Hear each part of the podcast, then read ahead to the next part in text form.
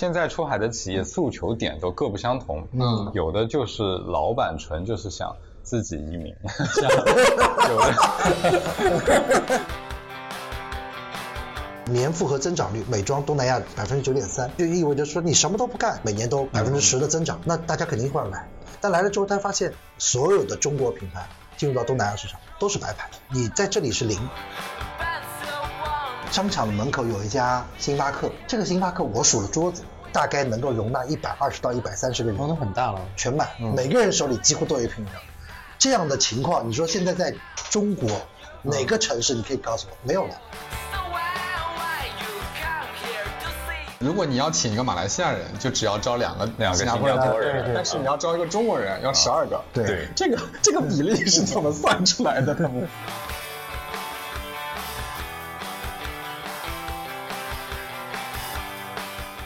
大家好，我是酸奶哥，这是新的一期酸奶哥聊天社，这也是我新的一一个播客节目，叫出海的第一期。啊，就是为什么要搞这个叫出海的这个节目呢？啊，一方面就是真的是屁股决定脑袋，因为我现在人在新加坡，我这两年可能都啊非常长的时间是在新加坡，嗯，而新加坡呢又正好就是中国企业现在呃出海去的一个非常重要的一个目的地哈，或者说一个桥头堡吧，因为新加坡本地还是比较小的，嗯，那另外一方面就是在新加坡有可以遇到很多的人，都是中国国内来出海的 啊，比如说今天我们这个两位嘉宾哈，嗯。啊一位是。云海肴的联合创始人，联合创始人吕志涛，呃，涛哥啊，一位是呃丽人丽妆的现在东南亚的项目 head Eric，Eric 啊，就我之前跟 Eric 就认识啊，涛哥今天是第一次见啊，对，啊，那就是我们反正就随便聊吧，我的这个节目的特点就是随便聊，但是围绕出海的这个主题啊，我先讲一下我对我对出海这个，就是我自己的。就是完全是我自己的兴趣，嗯嗯，就是一方面我觉得这真的是一个特别明显的趋势，嗯，就这两年突然之间就大家嗯。都开始讲出海，嗯是，以前好像也有也有中国企业出来了，像涛哥已经来了好几年了，嗯对，但是以前没有这么火热啊，嗯，那呃另外一方面呢，就是这个出海本身又是有很多的嗯这个门道的哈，就是我。我跟我跟很多人聊的时候，很多人都说，这个很多人不能说，很多说不能说。我说为什么不能说呀？他们就说，哎，我在福建遇到一个企业家，他说这不能说。我说为什么不能说？他说，嗯，还是有一些信息差的。嗯嗯，他说有一些信息差。是是。他说那个信息差呢，我一说就不值钱了啊，所以不能说啊。我又不知道，我觉得还挺神秘的。嗯，然后今天两位就是那个涛哥是。云海肴嘛，嗯，主要大家都知道是线下的餐饮店哈，是。然后 Eric 做利人丽妆，大家都知道又是线上的电商的美妆的 TP 哈，美妆的线上的业务，所以正好我们就线上线下都有了哈。嗯。那那个要不这样，我我先先问一个问题啊，为什么要出海？一个特别特别简单的问题啊，比如涛哥，涛哥先为什么云海要要出海呢？我们呃，我们是二零一九年出的海。啊，当时是其实在国内发展，我们线下差不多有两百家直营门店了。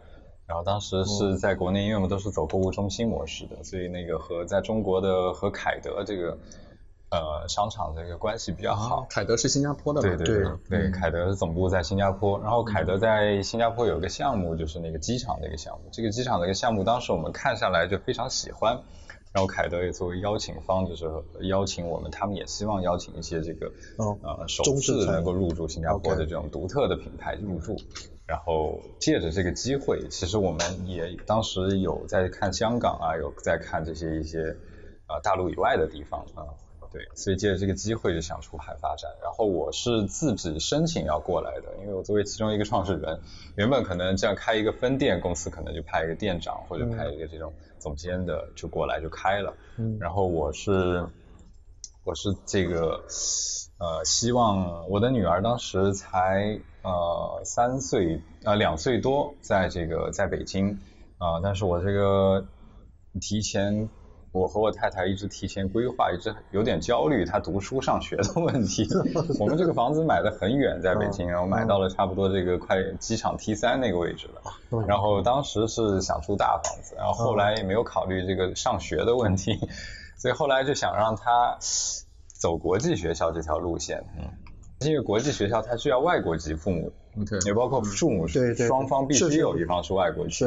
所以仅有的很少的几所国际学校可以收这个中国籍的学生，像哈罗还有很少的几所。乐城，乐城可以。对对对。像什么德威，北京德威啊，好多都不行，要的都是世界冠军。对对对。世界冠军的孩子。后来幼儿园面试那天，我不夸张啊，我带着孩子过去，那个我感觉他一共招四个班，可能最多八十个孩子，但我感觉过去面试的至少有三到四百个孩子，停车场都停不下。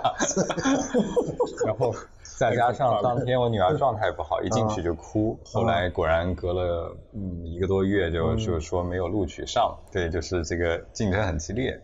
所以后来我我是以前来过新加坡几次，然后所以我们就想要不嗯呃让孩子这个出国来读书吧，然后我就。想借着出海投资的这个机会，然后就先带他们过来看看，也当时也没有决定说是一定就在这边生活了或者常住了，反正先来把店给开了，然后让孩子感受一下这边的这种学习文化什么的，啊，是这么一个机会。但是没想到，反正这个二零一九年这个店开起来以后，整个经营状况还不错，然后有我们像当时我预估，可能我们百分之四十是。本地的这个移新移民的中国人，然后到我们这边来就餐，因为怀念家乡菜。嗯。但实际经营起来以后，百分之九十是新加坡本地的华人啊，新加坡人，然后来来用餐。对，所以可见就是说，我们这种小众的地方菜系，在这边也是非常受到这种华人的认可的。所以让我们有这种信心，能够在包括疫情的时中间，我们都没有停止开店。所以在这个四年多的时间，在新加坡开了五家分店。嗯，所以现在在新加坡一共是五家五家店，五家店。那除了云海肴，除了来新加坡出海以外，还去了别的国家吗？啊，今年我是刚哦，去年去年刚刚签了那个吉隆坡。吉隆坡。对对对，但是是呃，今年过完年之后开始装修啊。OK。对对，别的国家目前还没有。还没有。对，还没有。所以这个听起来就是一方面是因为樟宜机场的那个正好有那个机会啊，一方面还跟自己就是本来小朋友念书啊，家里的这些考虑有关系，所以来出海。OK，那 Eric 你呢？我我就更有意思了，我我是先来的新加坡，其实就业务我没有先出海。我是先来的新加坡，就是什么叫先来的新加坡？就是跟你一样，先是以家属身份来的，来的来的新来的新加坡。你家属就是就是你太太来工作，对，然后你就本来是过来做饭的，对，跟我一样啊，来做饭的。本来是过来做饭，做饭带孩子的，做饭带娃，对吧？然后进进修，对吧？自己学一些有趣的事情的。就最早我们是在二零，现在是前年了，二零二二年，二二二二年对吧？那那个口罩时期。之后，然后正好有这个机会说，哎，说，呃，正好也有业务，因为那个我太太的那个业务不是要，她的业务也是出海，她的业务是这个人造钻石的出海，对啊，所以她的业务，她的整个的全球的未来的总部规划是在新加坡，所以正好新加坡也有一个招，嗯，吸引人才的这样的一个这个机会，就把她给了她一个就是类似于创业的准证，啊，然后是一个 long term 的一个 living pass。那我就作为家属和儿子一起来了。然后另外一方面，我觉得跟涛哥一样，我们也很焦虑，对吧？我们家小儿子他在上海，他要念的国际学校，他其实中国籍是没办法念国际学校的。那双语学校的选择，其实上海的双语学校是好的不多。我们真的觉得真的非常好的双语学校不是那么多。当然这个也有一些特别好的，但那些像鲍玉刚啊，像那些耀中啊，那些就那些就太挤破头了。对吧？那个就是太太 peak 了，所以呢，我觉得哎，来新加坡是一个很好的地方。我是其实我是前年第一次来新加坡，我很喜欢那个地方，就特别是在这个年纪，我觉得在四十岁这个年纪来就很喜欢这里。然后来了之后呢，呃，全家都出来之后呢，正好其实利润章在二零一九年、一八年的时候就已经在泰国有我们有出海业务了。嗯，我们的出海业务那时候已经有十几个品牌开始做经销啊，做 TP 啊，因为那个时候。整个的集团的上市之后，整个的这个整个的 revenue 也很好，然后很多的品牌关系也很好。那泰国作为第一站，就 launch 了很多的像欧舒丹啊一些大的一些消费品。呃，但在疫情期间，泰国的整个的电商也是受到阻碍的，所以整个的这个泰国这边业务其实它就比较平稳，没有增长也没有跌，那一直是在这里。那当 去年是正式的有这样的一个计划开始，一方面因为消费品在中国已经非常难了，就其实从二零二二年年底，在这个我作为美妆啊，这不做大的消费品，美妆已经对对，我做美妆其实见顶了是吗对，美妆属于呃非刚需类消费品这个品类里面的叫排头兵。对吧？不管是融资，这近几年的融资，它对整个这个 marketing 的市场需求的这个卷的程度，其实把把很多的这流量都卷得很贵啊，所以美妆这个行业在整个二零二三年，就是各个渠道，我在中国各个渠道已经几乎近乎于饱和。这个饱和源于什么？我觉得源于几点，源于一是年轻消费者的增增加的数量有限，消费者年轻的消费者是有，嗯当然它的就也越来越多，因为人口在，人口红利还是还是存在的，但是消费力变了啊，大家对于美妆的消费力变了，然后同时呢，就是原本线上啊有阿里、有天猫、有 TikTok、有个人啊，大家的各个渠道都还没有趋于饱和，嗯但是在去年各个平台的流量增长都很，无非就是从 A 平台到 B，B 到 C，C 到。我之前看到一个数据，就是啊，去年呃天猫或阿里系的整个的美妆的增长其实是有限的，甚至有跌的嗯啊，但是抖音是涨的。那这些增量源于哪里？无非源于其实这两个平台整体的整体的这个总量，其实统计局上数据是有的，没有多太多增长啊。那同时线下整个的线下的情况，其实涛哥比我更熟，对吧？那整个商场在线下，它整个的店租啊经营很难，所以线下的渠道它增长其实也是负增长的。所以在这个情况下，就大家都要增长嘛。有有一些品牌是需要给投资人交卷的，有一些品牌它出于自身要盈利的，那有各种各样的原因。那出海是在二零，其实在二零二三年的第四季度被各种美美妆品牌所提及，当然也有人已经走出来了。我也知道有一些已经去日本，对吧？美有一些妆美妆有一些日本在日本找经销商，呃，过去一年已经做了，光一个单品一年做了一个亿的呃 GMV，或者或者说是 sales revenue。那在这个大的前提下，出海的大的需求前提下，就特别消费品吧，对吧？因为涛哥你做线下，你知道啊，线下开店，然后去做自己的这个餐饮，要吸引人流，这个 pattern 其实是也是一样。那作为美妆来说，pattern 也是这样的，我们是做线上 TP，对吧？我帮呃品牌在线上开店，看似是跟中国是一样的，但是又不太一样。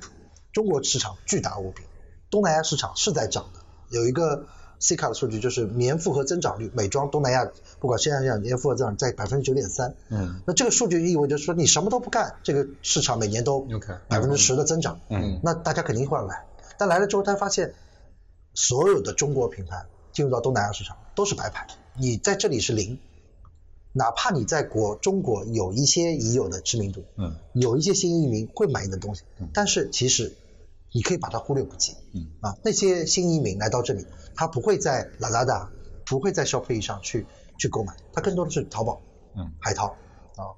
那对于这些想出海中国人，他其实他想要吸引一部分肯定是新移民嘛，对吧？这这是新移到海外的一些移民啊或生活者。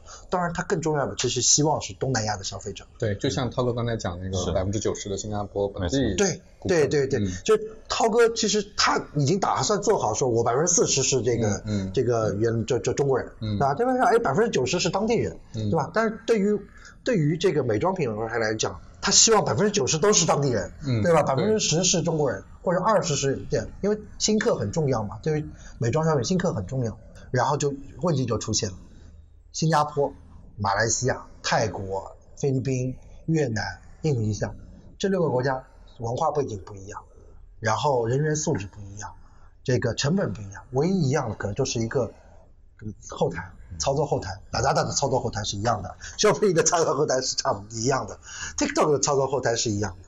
那在这个情况下，大家就想，那我怎么做呢？但是大家都想出来，但是不知道该怎么出来。所以今年，哎，就是这样的一个机缘巧合下，我又有国内的很多的经验，又有很多人很相识，然后我又生活在这里，然后又了解这里文化，出差又很方便，哎，所以开始了这真正就是我们集团的这个今年二零二四年，相当于是我们集团除了原有的泰国以外，新的业务的出海业务的元年。嗯，啊，啊，所以所以等你你你是来开新业务，就是你不是来做美丽人力庄原有的业务，对吧？对你这个这个拓荒者，对 对，项目是我自己做的，对吧？项目方案自己做，对吧？对客户自己找，对吧？然后平跟他们台也自己找，刚出来樟宜机场开店一一样。对对。哎，那我我我问一下，因为刚才 Eric 已经在讲，就是说，是其实美妆很有可能是因为国内已经卷不动就是卷不动了嘛。嗯嗯。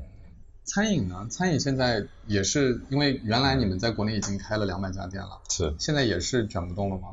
是一线城市肯定是卷不动了。我觉得北上广深其实现在对比我们二三线城市会，呃二三线城市的生意会更好一点。对，嗯不过确实，呃之前开店太多和开店速度太快，比如像北京一个城市，我们云海肴就有六十家分店，上海有三十家。哇，对，其实再开的话，通常就是自己抢自己的生意。嗯啊、现在我们不二三线城市，我们的开店就是规模不大，一个城市通常布局也就在看开一家好一家，三到五家这样的水平上。嗯新加坡也是这样。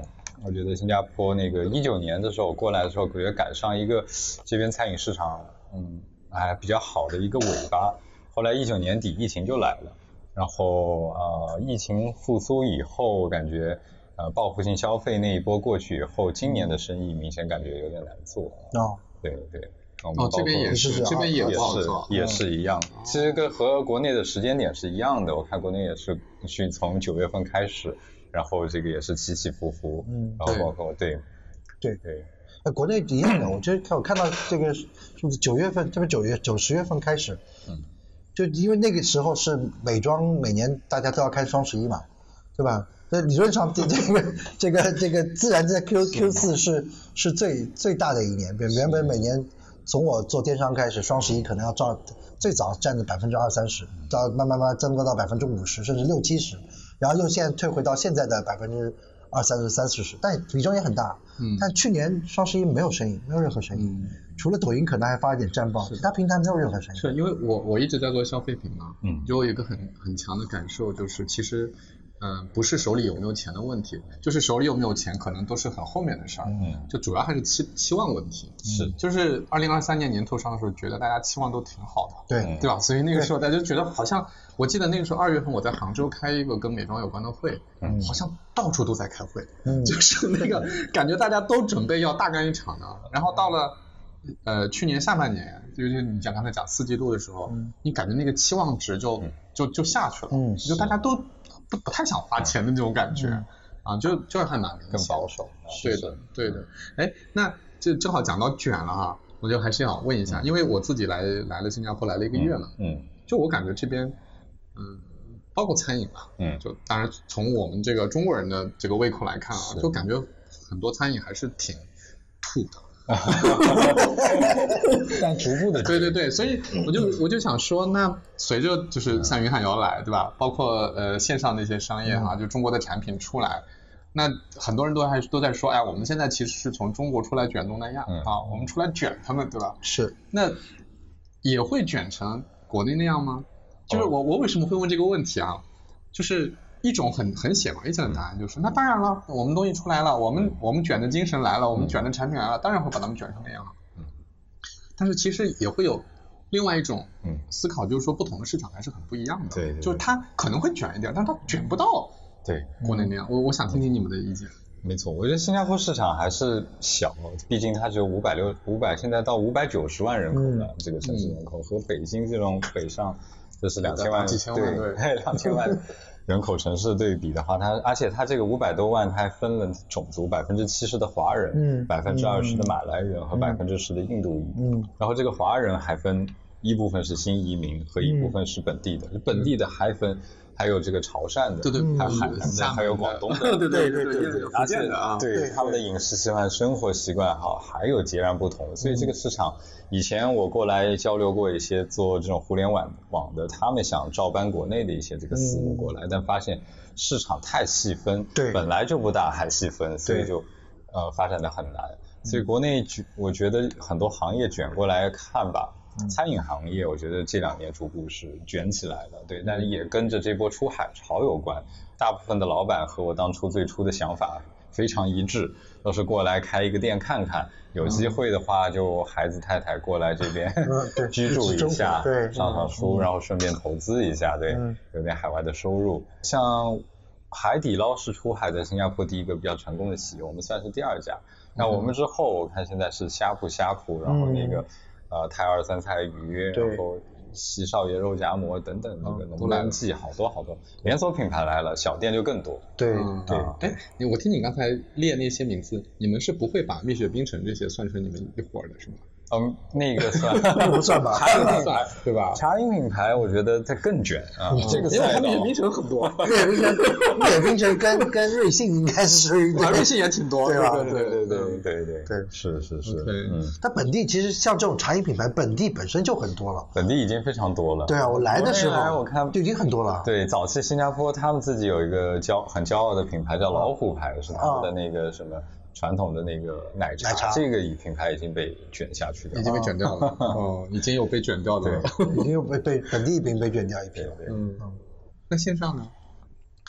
其实线上其实没那么卷，线上没那么卷呢，就本地人都在哪买东西啊？如果线上其实线线上线上如果不是疫情，嗯现在这线上的这个渗透率，我觉得肯定更低。嗯你从数据显示啊，数据显示说啊，这个线上渗透率，新加坡已经很高了，要到百分之四十了。但是我觉得，呃，实际真的常用的渗透率没有那么高。我就因为首先一新加坡不大，我们先一个个来说，先说新加坡，新加坡不大，它本身你而且政府它把各个每个生活区域的这个功能性都做得很好。啊，对，每一个小区，你走个大概五分钟到十分钟，你一定能买到你自己想要买的东西。你有小的超市，你有 The Fair Price，你有各种，对吧？你有 Watsons，你有 Guardians，所以你想要买这种美妆类的这些东西，比如洗面奶啊、牙刷、牙膏这种，就洗护类的这些东西，其实随处可以买。嗯你根本不需要去线上，这是第一。第二，线下的这个货运成本很高，就非常高。就我们就说打包费吧，嗯新加坡光一个打包费就是。我去仓库把这个东西拿仓库里拿出来，小东西，比如我买个眉笔，眉笔拿从库里拿出来，拿出来之后扫码打包，好，这个这个动作大概是一块，将近一块五到一块七新币的成本。，OK，就你乘以五的话，就相当于十块钱你要做一个动作，在国内做一个动作这样的，可能那几毛钱 啊，所以这个成本就很高。嗯。那所以就是在一方面，它成就是线下已经非常发达；第二个，就是大家的成本很高。但如果疫情是因为大家没有办法了，出不去，所以催生了让现在其实更多的像外卖也好像线上我们线上购物也好，不管是 Lazada、Shopee，甚至 TikTok 啊，这些其实疫情催生了这些一些消费习惯啊，让大家开始有这些网购的一些状态，甚至在新加坡还有团购，团购还挺发达有团购吗？有。嗯有，它有分本地人的团购，嗯。就是本地人的那个疫情时候他们的团购，有专门针对到新加坡的华人的团购，还有一些专门的一些就是他们做品牌的团购。品牌的团购呢，他可能他人是在新加坡的，有些人他可能还不是不一定是在新加坡。啊，他有可能在国内啊，他但他他都在这个群里面。啊，他有可能一一会儿去新加坡，一会儿去国内，所以现在的整个的线上，整个的生态已经向国内其实很像的。嗯，但是呢，你真的去运作的时候，它很碎。你新加坡已经碎成这样了，对，那你我们再说其他国家，说马来西亚，说说泰国吧，泰国其实其实整个泰国的电商已经相当相对来说是一些东南亚六国里面比较发达了，而且渗透率比较高的，但是它需要的护肤品跟国内是完全不同的。泰国需要的护肤品，它可能更它需要不是说我要补水啊，我就防晒，对吧？我可能要美白啊，那这些功能性是不一样的。所以我们在我整个猎人庄在出海之前，针对出海这个项目做了一个我们自己内部的一个叫叫调研报告，针对这个六个国家不同的情况，了解说哦，整个护肤品大概这六个国家有哪些不同的需求啊？这针对彩妆的一个呃需求，我会发现哦，哎，为什么我现在可以干，我们 TP 现在可以干干这个事情，而比品牌干来的轻松一点呢？因为第一，我们的整个的 TP 的模式已经很很成熟了。那你出海现在到东南亚出海，无非就是 Lazada、Shopee 和 TikTok。那 Lazada 我们跟阿里的关系很好，然后整个的这个 pattern 又很熟悉，所以其实就是可以快速切入的。那如果品牌自己来看，你又要先做调研，做完调研之后，你还要跟哪吒有沟通，你品牌是不是再派一个人在 base 在这里呢？对吧？还在出差呢？那其实我现在整个的成本就会相对比较低，所以我觉得哎，这个事情我们可以做，我们可以帮品牌来做，来实现这个事情。所以现在整个来说，卷在这里还没有卷起来，但是我觉得可能最多两年吧，今年二四年、二五年到二五年底，已经就就已经卷的肯定是啊，不能像说国内卷的那么厉害，但已经要卷到一定程度了。因为两年时间大家绝对看得懂了，而且大家的整个的，不管我们做 TP 的也好，品牌自己的也好，他一定有办法已经进来了。嗯啊，哎，我我听到一个说法哈，就说的人挺多的，就是觉得东南亚的市场还是小，就觉得太小了啊，嗯，就老有人说，哎，这市场还是太小了。嗯，就比如说拿云海肴举例的话，对吧？国内都开两百多家了，现在新加坡才开了五家，是。那我们再去别的国家开，可能反正也不会有国内那么大嘛。对对对。那这个就是大家都现在都是会怎么想这个问题呢？因为小就意味着对吧？你不会放太多的资源和精力在这。是是是，我觉得很多企业他会把东南亚看成一个整体来看。如果把它看成一个整体来看的话，那它人口数量仅次于中国和印度。对。然后它也算是世界的第三大经济体，它整个 GDP 全部东南亚就加起来的话，另外一个是这边我觉得它逐步现在开始吃到了这波人口红利了。早期现在你再到雅加达或者是吉隆坡这些胡志明这些城市人。地方去看就很像早期的北上广，是，就是所有的年轻人全部聚集到那边，然后敢消费，他们是呃挣两千块敢花三千块的这种，所以这些地方城市消费能力非常强，你会感觉虽然挣的不多，但是这种线下好线上好这些实体店的那个生意会比较容易做一点，这个是看到这波现在。跟中国有点不太一样的，中国开始人口老龄化，但是这边就是很像早期的很年轻，嗯，对对，所以就是这里面市场小，但是大家还是觉得未来还是有很大的增长空间的，没错，没错，没错没错。现在很多中国的制造业和工厂也往外迁，对对对，但这里面就是呃，当然我觉得国内也其实一样啊，就是国内不同的市场也差别挺大的，对吧？我在北上广做生意，跟跑到四五线城市做生意还是还是有差别的哈，但是在东南亚可能是不是因为虽然我们把东南亚打包看是一个 还可以的市场，但是其实又每个国家之间的差异又非常的大，对吧？刚才 Eric 在说什么呃，你看越南跟跟菲律宾那可能就就已经是对有有有一些相同，但是大部分都不同。对，那就意味着做的成本会很高嘛。本来我做一套东西，对吧？画一下。在国内可能就是画一下都能卖，嗯，我现在不行，我这个这个印尼搞了一套，嗯，然后我越南又搞了一套，嗯，对吧？那这个这个是一个很大的问题嘛。所以现在美妆就反正这样做，就是我先找一个国家突破，嗯，就是找一个我可能就是每个品牌都是，喂，我可能找一个我自己觉得增速最快，我想突破。突破方式有几种，第一，要么找 TP，但 TP 其实现在能服务 TP 的，在这里不叫 TP 了，叫叫 enable 了，就是赋能者，叫 enable 了，就是赋能者，对对，叫赋能商，对吧？哪个叫把这个叫？听起来比 partner 更高级。对对对对对对对，叫叫 enable 了，赋能商。嗯。那这在你想，enable 了其实本身比较少。那我据我所知，除了这个利润章之外，其实宝尊也在。但是保证其实大家都是在一个摸索的一个阶段，保证更多服务的一些 local 的一些客户，那我们更希望服务，它也当然它也有呃还有其实中国的客户，那同时比如我们说了品牌，哎，比如我想我确定我先去印尼，嗯，因为印尼人口最多嘛，有人说啊我我最熟悉印尼，我印尼有关系，那我就找印尼的合作伙伴，先突破印尼可以是一种，然后也有一种说，哎，我觉得我越南离中国近啊，越南也方便，然后我就去越南也有。有人说，哎，我泰国有关系，所以品牌很多都是一个先从一个。那现在考察最多的就是印尼、越南，然后加泰国。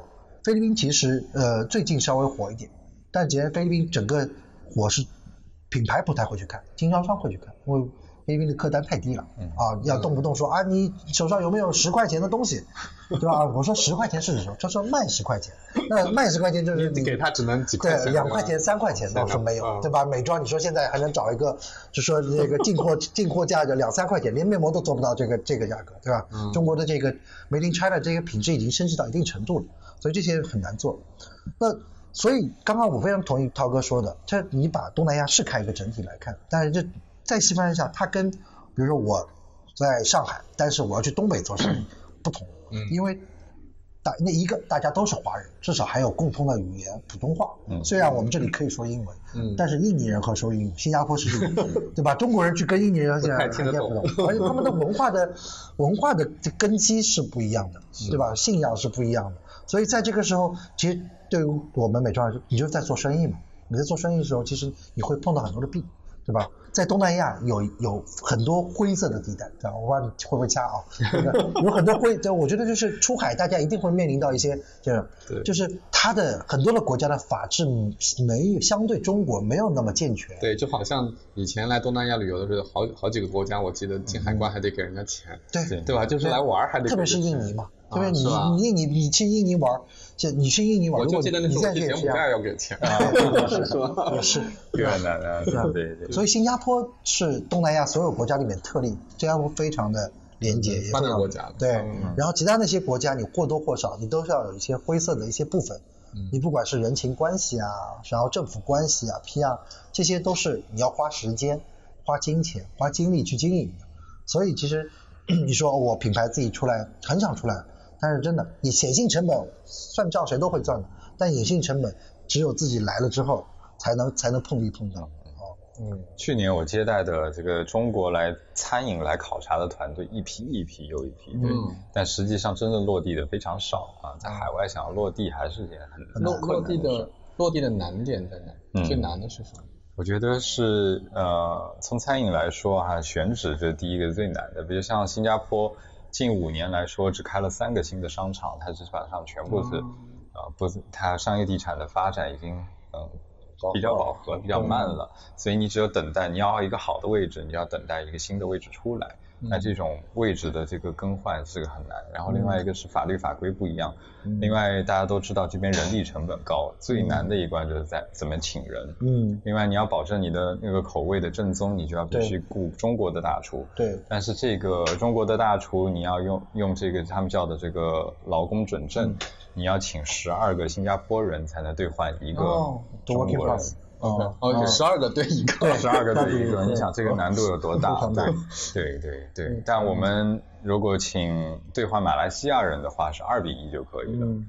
啊，哦，所以所以如果去马来西亚开店的话，不是，就是是我们我们请马来西亚的人过哦到新加坡马来西亚的来做大厨哦哦哦，如果你要请一个马来西亚人，就只要招两个两个新加坡人，但是你要招一个中国人，要十二个。对对这个这个是这个比例是怎么算出来的？他 们对，因为他们和马来西亚这个有双边的这种合作比较紧密，新加坡是很依赖马来西亚的一个国家，从食材的进口到水到电的。对对对，我我 我前两天跟一个新加坡朋友聊天，他就说那个疫情的时候有一段时间马来西亚封城了，嗯他说他们就可紧张了，说没鸡蛋了，说马上就没有鸡蛋了，然后说当时政府去波兰买了鸡蛋，我说这是什么一个路线？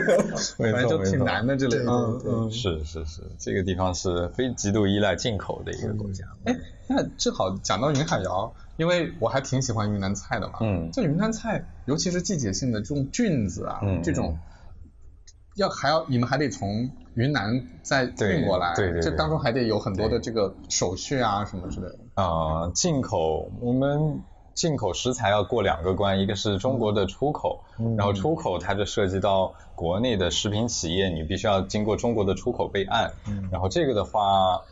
很多地方像像云南的小的这种作坊式的企业是不可能有出口备案的，一个是备案它是具体到某一个产品，另外一个是让你一年备一次案，然后它的成本也会比较高。所以从中国采购食材到国外确实是个难事儿，主要还是中国海关这边第一关你就过不了。反而新加坡这边相对容易，是它主要是对食材的检验检疫，它只要符合你这边的这个重金属，然后农残，然后其他的这些化学药品的这种成分，它检测合格以后，未来通关就是没有什么问题的。对，嗯，嗯，哎，那听起来就是为了出海，为了出海这件事儿，咱比如嗯。说你刚才说国内有一些成本，对吧？嗯。然后国外也会有一些成本，那听起来就是要开尽可能多的店，才会充分的 没错，你把那个成本压下来开一家两家店，你你跟别人要那个订单，嗯。国内一看你这一个月才订一箱两箱的货，对他不值得为这一箱两箱货给你搞个出口备案。是。对对对，所以所以所以你们现在是啥计划？这个能说吗？就是你们、嗯。你们在海外的计划是对吗？对。海外我们还是尽可能的发展吧，但是像确实我觉得海外的发展速度不可能超过国内，肯定重心还是放在中国的。对，嗯重心还是但至于海外能发展成个什么样，就是海外的这个分公司也也是会。我我我问个可能比较敏感的问题啊，你们在这边开店会比国内赚的钱多一点吗？利润呃，我觉得分时间，就是我说我赶上一个好时期的尾巴，因为海瑶第一间店的这个、嗯呃回报率还是很高的，是远超过国内的。但这边的开店投入非常大，嗯我们在国内一家店大概投两百万人民币，但这边差不多是它的三倍，也就是说这边开一家店。要国内可以开三家店的成本呢，OK 对，但是所以风险也高，这样你做不好，你就三家店赔。所以其实是成本好几倍的，嗯但是可能就是定价可能也比国内贵很多。定价贵个百分之七十左右，对。但目前我看现在啊，现在以新加坡餐饮卷起来的程度来看的话，这边的回报率，嗯，也没有那么高了，也没有那么高对嗯对，相对是比较合理，就和国内差不多的这种水平。嗯就是美妆跟餐饮倒是相反，就是我觉得在说到成本和，就是因为现在从从不管是从 TP 也好，且经销的角度，你出海也好，其实现在成本的成本的风险其实没有那么低，但是回报没有那么高。我看到整个这个美妆的市场在这里，而你看似它人口很多啊，消费者的，但是其实它现在的这个市场的 market 相对比较稳定。嗯你新入局者是比较慢慢耕耘的。就比如说你我我要在东南亚，比如我这六国都开一个这店，贵吗？不贵的，可能我只有一个月就收个五六万块钱一个代运营费用，再加五到七个点的这样的一个这个费用，那那其实很低了。对于其实是对于品牌来说是很低的，那对于来说我就是不挣钱的状态。那我就希望能够 entry 进来，帮品牌能 entry 进来，那这个风险也很。那货你现在做快消品嘛，快消品都有菜鸟，菜鸟每个国家都有前置仓了，嗯所以你不管是大包小包，你大你大的你可以自己这个自己去空运过来，小的你还可以拼柜拼过来，嗯所以这这些大宗的物流成本哎开始变低了。但是我的问题是说，哎，进来之后，因为国内的这个特别是美妆的打法很快，前几年哦一个美妆出来哦半年几千万，一年一个亿，两亿两年五个亿，都是这样这样的速度来增长的。但你在东南亚其实这是不可能的。在东南亚就是我把东南亚出海，就是你在这里撒一颗种子，这颗种子是我 enable 了和品牌一起慢慢的教学，慢慢地教。我先教个两年，它一定会长出，它有可能长得比别人快。那如果说新入局来进来，它也需要两年，哪怕未来是再进来，它还是需要两年。这两这多花的两年都花在哪儿？主要花在哪儿？新客嘛。其实这两年我觉得就是这样，就是相当于帮品牌落地植根。你要把品牌，其实就就做产品定位的问题了嘛，定价、文化，然后你你得找一个细分领，你得切进去嘛。嗯那这个时候你切进去之后，你就不断的在切新的消费者，你要切就切到用 social media 也好，送短视频也好，送 Twitter、Google 这些各种各样广告、非主流也好，去切这些新客。这些新客没有中国一下子哦，我一个店我一下子爆了一个一个月的卖点没有的，你可能先从一个月几十嗯到一个月几百，嗯那到一个几千，一个月几千可能很 stable 的一个状态，嗯然后在某一个固定点，我们做一个 campaign，做一个什么，能够让它出圈一点，再转。因为这里的消费虽然已经相对偏那个热情了，但是还是相对没有中国那么热情，对吧？没有那么说跟风说哇这个月我要去，但大家都都还是有自己的这个选择和意愿性在。我觉得这是跟文化底层文化的逻辑相同。嗯因为我觉得英语国家的文化，每个人的强调个性，所以他有他有自己的想法，他有自己的个性。哪怕你的在印尼，我我我印尼看到非常有意思的一个场景，印尼的年轻人非常爱消费。嗯我上次去看市场，特别是我去印尼看的是线下市场，因为线上都有数据。嗯我去看看印尼的商场，哇，雅加达，那个我去的是星期三，嗯星期我记得非常清，星期三下午三点多钟左右，我去一个雅加达当地还不是最好的一个，是一个不错的商场。那个商场位于当地的，相当于是穆斯林区的一个中心。那当地穆斯林区其实收入还比较好。三点多，那商场门口有一家星巴克，我数了桌子，嗯就是一个个桌子我数了，因为我看全是人，数完之后大概能够容纳一百二十到一百三十个人，哦，那很大了。全满，嗯全满，嗯每个人手里几乎都有一瓶饮料。这样的情况，你说现在在中国哪个城市你可以告诉我没有了？嗯，中国现在很多商场都没什么人。对我我去了好多商场都，对哎，怎么没人呢？这个时候，好，对吧？大家对星巴克是有是那个嗯刚性需求的。好，我进去了，我发现那里有 KK 中国的那个美妆集合店 KK 馆 OK，对吧？有自己的那个，也有很多店啊。嗯哎，但是呢，不像中国这么很多很多人在那里嗡嗡哇促销，没有，就是有人不断的进来，不断地出去。我在那数人数嘛，哎，有人进来，哎，他的人流不紧不慢的就进来出去，进来出去，也有人过，他就是这样的一个状态。所以我觉得，哎，哪怕这里有这么多的年轻人，但是我就要在这里落着，对吧？它的成本相对比国内没有那么高的，它这房租肯定没有那么高的，人员成本也是低的。这些你看到的显性成本一定是比国内低的，但是你想要快速的有回报，你的 ROI 又很高，这个不现实啊。但是你站内的 ROI 是看得到的，因为我们也看到，就是哎，你说因为站内的站内 ROI 大家没人抢嘛，还就要我说这是不卷的地方。嗯比如说我在兰大道上去投广告，比方说打个比方说我在兰大道去投这样的广告，我投一块钱可能可以产生七块钱的 GMV，这个这个数据还是没有那么卷的。嗯但是你总体来看，你就是两年，这两年时间品牌进来，进来之后扎根，快的话可能一年半进来扎根，这一年，我可以觉得说，我大很有信心的说，是说，哎，我可以让品牌能够在这里不亏钱，甚至有微盈利。但是这个时间成本你下去之后，这就是在东南亚的品牌壁垒。这个壁垒其实我觉得很重要，而且很多人不一定能看到我。我正好问问你啊，这个就从线上生意来看，在东南亚所谓的品牌壁垒通过什么方式建立啊？因为你知道国内现在都很明确嘛，就那么几个大平台嘛，嗯对吧？你购物平台本身会有很多的投入，嗯然后你在 social media 上什么，你要么小红书有很多投入，抖音有很多投入，对吧？嗯，那个在新在东南亚是投在哪儿？这钱都投哪儿东南亚其实大家 Tik TK 大家都在看，TikTok 大家都在看？TikTok，对 OK，TikTok 现在整个东南亚的营销成本还是很低的，你就我们就说这个这个比较便宜。便宜，你就只是国内的一些 MCN 已经开始贵了，比如原本其实可能做一条这最多两三百块钱，嗯。现在已经从五百涨到两千、嗯就看你视频的质量，或者是这这看人，嗯，然后同时呢，他做完视频之后还可以帮你带货，对，啊，他带货呢，他佣金也收入不高，一般收十个点，嗯二十个点是他收不出来的，啊，他已经觉得十个点已经是很好了。OK，啊，这没有什么像没有国内要三坑位对，就没有坑位费，就哪有什么坑位费？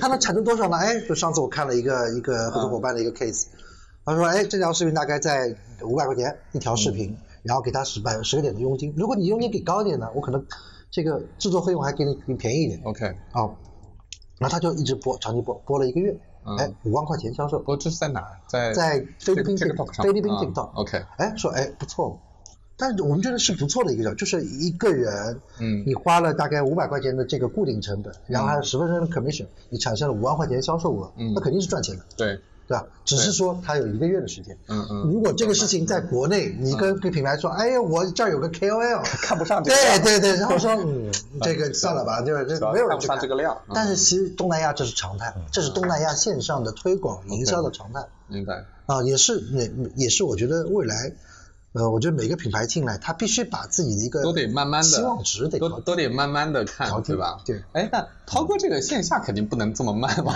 对吧？对你你们除了就是有一个 location，然后在那边拿到自然客流以外，你们会用什么方式去引流推广吗？对啊，对，我们一样的，我们也要现在要利用自媒体、网红、互联网的这一波，对。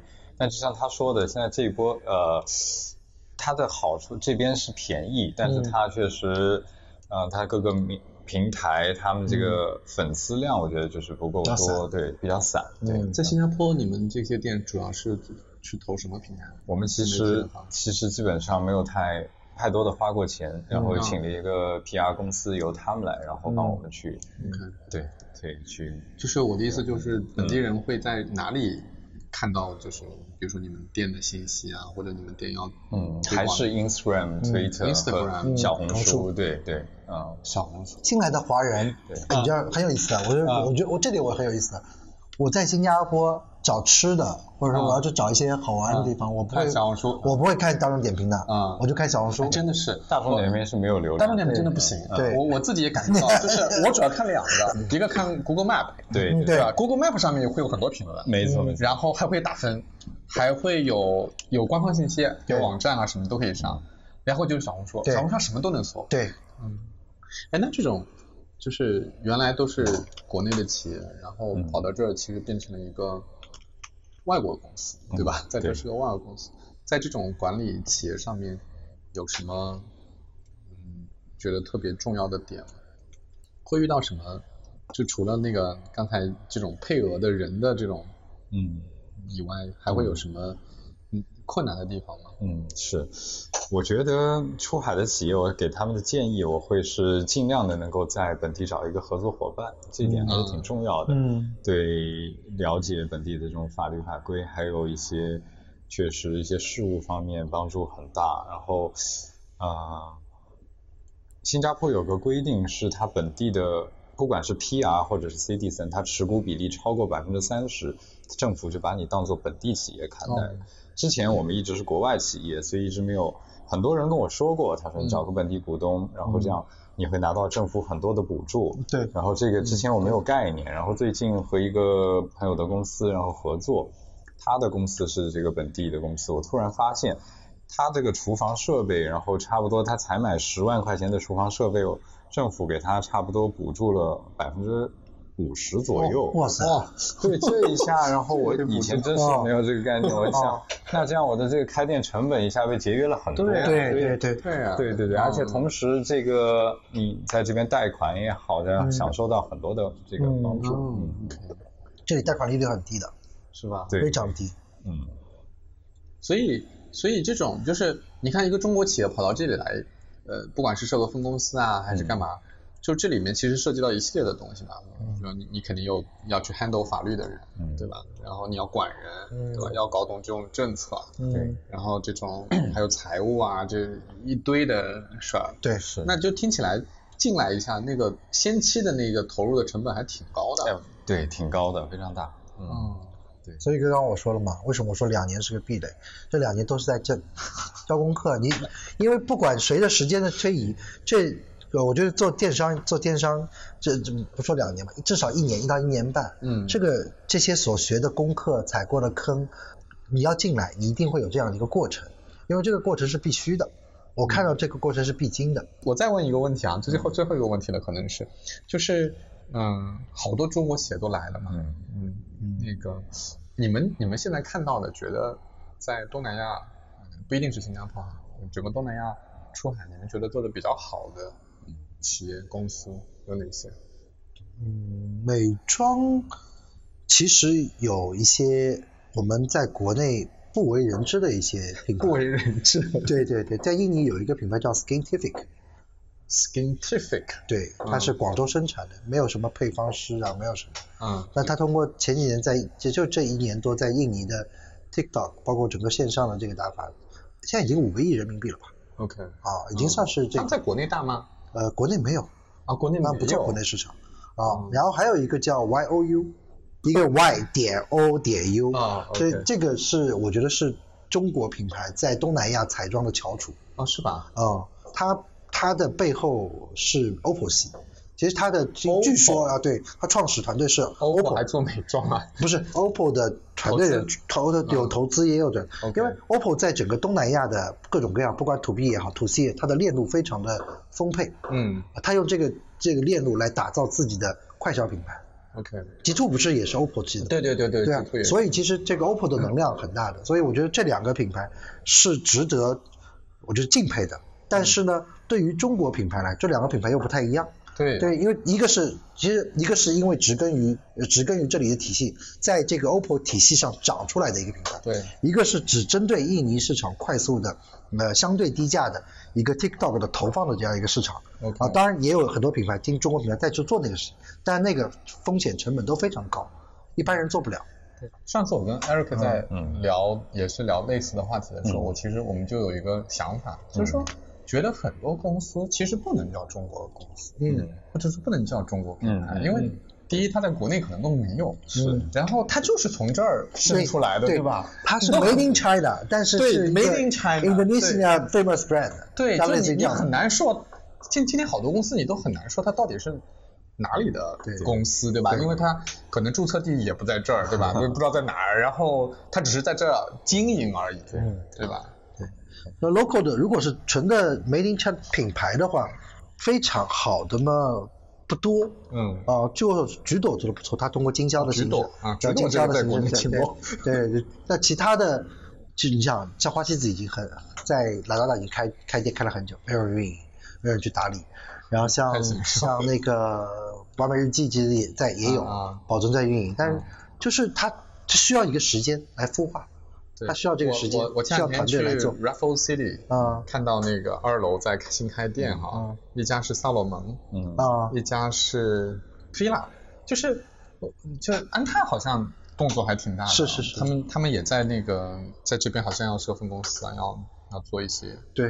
嗯，他们不是财报非常好吗？他本身因为他收的他们也收的牌子本身是他们也刚开始，也是国际牌子，吧对他收的牌子都是都是国际的牌子，嗯。所以其实你这你说这些牌子在进入到就是东南亚的时候，他不会以背后不会看中国品牌的对他不会看你说哦我是安大集团，他只是看这个牌子，因为他相对独立运营的。OK 嗯。OK，哎那那个涛哥呢？嗯。你觉得有什么做的特别好？我是看到啊、呃餐饮企业的话，肯定就是海底捞，但未但未来现在在发展的，我觉得就是中国的茶饮品牌，现在是、对中国的所有奶茶，这个在东南亚受欢迎程度非常高。对我因为嗯。因为我看那个。我至少我们家附近的奶茶，嗯我就觉得，哎呀，它这个好多霸王茶姬不是已经来了嘛，对吧嗯？然后那个什么茶颜悦色这种来，肯定嗯挺吊打的嘛，对就是你一看就觉得，哎，还是我还是要喝国内的那些，是吧？对对对，然后我看像，所以为什么说要找本地合作伙伴？这个嗯霸王茶姬在新加坡开，它就不算不算太成功。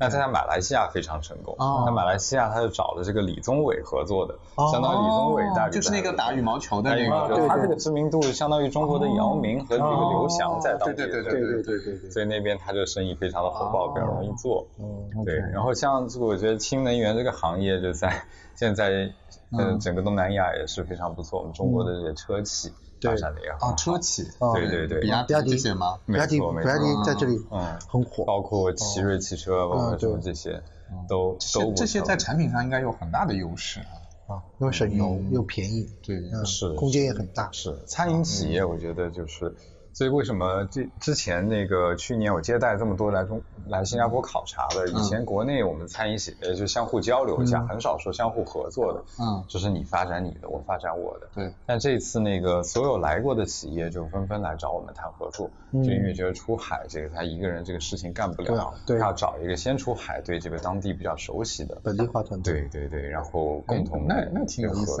我觉得是。那挺有听听起来就是说那种对于市场的那种理解啊，然后包括就是熟悉程度啊，包括还对有一些可能一些运营层面已经有的一些经验是可以是可以变成一个生意的，是吧？对对对，没错。所以今年我们的方向也是转变了，然后和我们也是欢更多的欢迎一些中国的品牌，我们一起来合作在这边来经营。哦对，因为这个市场确实很小了，云海肴你不可能开到十家二十家，我都没有信心。嗯对你三到五家就可以了。所以一个品牌你在这儿只落地三到五家，嗯你还值得要花很大的精力来做吗？那对不如跟别人合作。你们你们会嗯吉隆坡，然后之后什么越南啊，什么印尼啊，你们会去开店吗？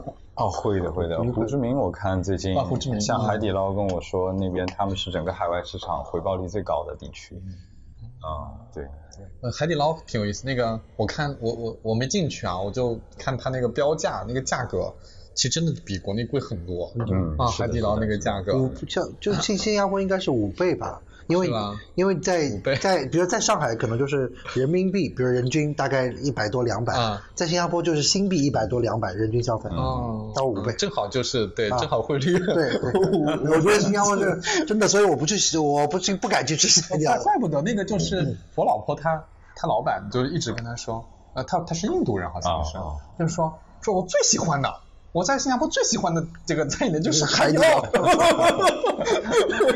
那这里小龙坎很好吃。呃小龙坎也很好呃但是就就呃，我觉得那个那个乌节路这家比比牛车水那家好吃。前前两天，前两天我在我们家我们家旁边就是很近的一个地方，然后类似于一个食阁的那种地方，然后我老婆说她要想吃烤鱼哈，嗯。然后我们就看了一下，看着还行，结果一吃就觉得完全不是那么回事儿，就是那个鱼就没有入味儿啊，那颜色就不对，然后他就不行，我都非得去吃一个相对正宗点，后来看可能可能是油不对，这里油太，反正就油太好就是它。调料有问，不是 调，就这个颜色是白的嘛，就你哦吃那个鱼怎么能是白的呢？后来后来就拉我去那个布给斯看有炭鱼，你知道吗？哦 炭鱼再说好去吃个炭鱼去。一样的呀，你就你就我一个鱼也不新鲜，是冰冻鱼。这边我跟他们说，这边的海鲜就还没有海鲜市场，你啊然后线下出对来的海对鲜还没有云南的丰富呢。那为什么一个沿这不是靠海的，对啊，是啊，为什么没有新鲜它没有大的吗？market，它只有小的，太沉，它只有每个地方小的。怪了，对对嗯，然后我上我一个上海人要去吃个小龙，吃个生煎，就没有一个。你在这儿买条活鱼都不是那么容易的。是的，是的。嗯，好，哎，我我的问题差不多了，你们还有什么想聊的吗？反正我我听下来我就觉得那个就是这边的这边市场不大嘛，就是市场不大，但是呢，就是大家都觉得说整个东南亚的那个后面增长很多，年轻人很多，吧？对对对，但是是就是最后你这个你你你要又要每个市场又差异很大，对，然后操作起来其实复杂度比国内那种就是我大大干快上，哗对对对。一片我就全部做了，嗯，那个其实要求的精细化的那个程度要更高。我觉得以前中国经济太好了，就大家没有出海的这种欲望。对你看中国这个市场足够大了，还干嘛出海？现在出海的企业诉求点都各不相同，嗯有的就是老板纯就是想自己移民，像有的差不多好真实。然后这个出来这个呃两手准备，然后有的可嗯可能确实他们诉求不同，有的就看中东南亚这边人力成本低一些加工企业，对。就像这次我们云云南的这个政府的一些这个到这边来考察的一些这种轻轻工业啊什么的，嗯呃服装企业确实发展的不错，就是人力成本太低了，在越南这些地方。嗯嗯嗯，好吧，那今天我们就聊到这里。嗯，好嘞，好，谢谢两位啊，谢谢谢谢谢谢。